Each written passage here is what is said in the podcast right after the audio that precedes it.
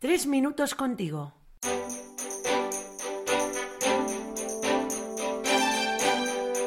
Muy buenas, soy Luis Seminarista y es una gran alegría compartir de nuevo tres minutos contigo.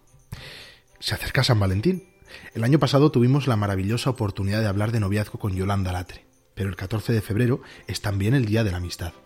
De eso precisamente queremos hablar hoy y lo vamos a hacer con Daniel Clemente, que está a punto de terminar los estudios eclesiásticos. ¿Qué tal, Daniel? ¿Cómo estás? Ideal, Luis. ¿Y tú qué tal? Augusto, ¿qué es lo primero que te viene a la cabeza cuando hablamos de amistad? Pues lo primero sería que la amistad es un tesoro. Creo que un amigo es un tesoro precioso que encuentras en medio del camino. Creo que es un regalo no necesariamente buscado. ¿No piensas, Luis, que los amigos aparecen cuando menos te lo esperas? En situaciones nuevas, momentos incluso de dificultad, o personas con las que jamás imaginaste una conexión.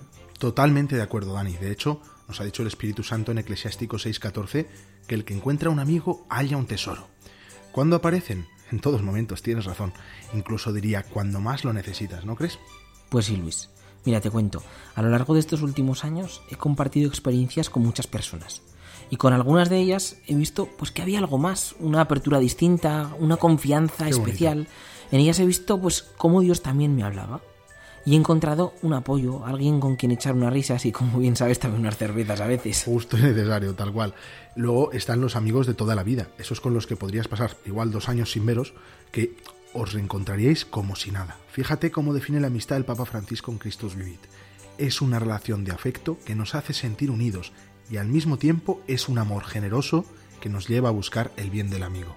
¿Tú cómo lo ves? Pues me gusta mucho. Diría que el amor de amistad, que no me olvido que es amor, me hace salir de mí mismo. Hace que lo que le está pasando al otro me afecte. Eh, Eso sí, yo te diría, amigo, ¿se nace o se hace? ¿Qué dirías? Creo que hay de las dos. Decíamos antes que la amistad es un regalo, así es, ¿no? Pero todos sabemos que hacer amigos es también un proceso necesario, proactivo, especialmente durante un cambio de etapa o de espacio. Hay dos claves en todo esto, vamos, diría, además del desprendimiento y la responsabilidad, que me parecen bastante top. La lealtad y la comunicación. Esta última la subraya además Santo Tomás de Aquino. Qué bueno.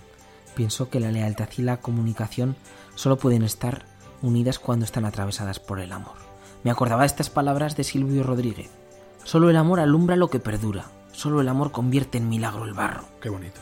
Yo la verdad es que no puedo imaginar la amistad separada, pues de tantos rostros concretos, miradas, abrazos.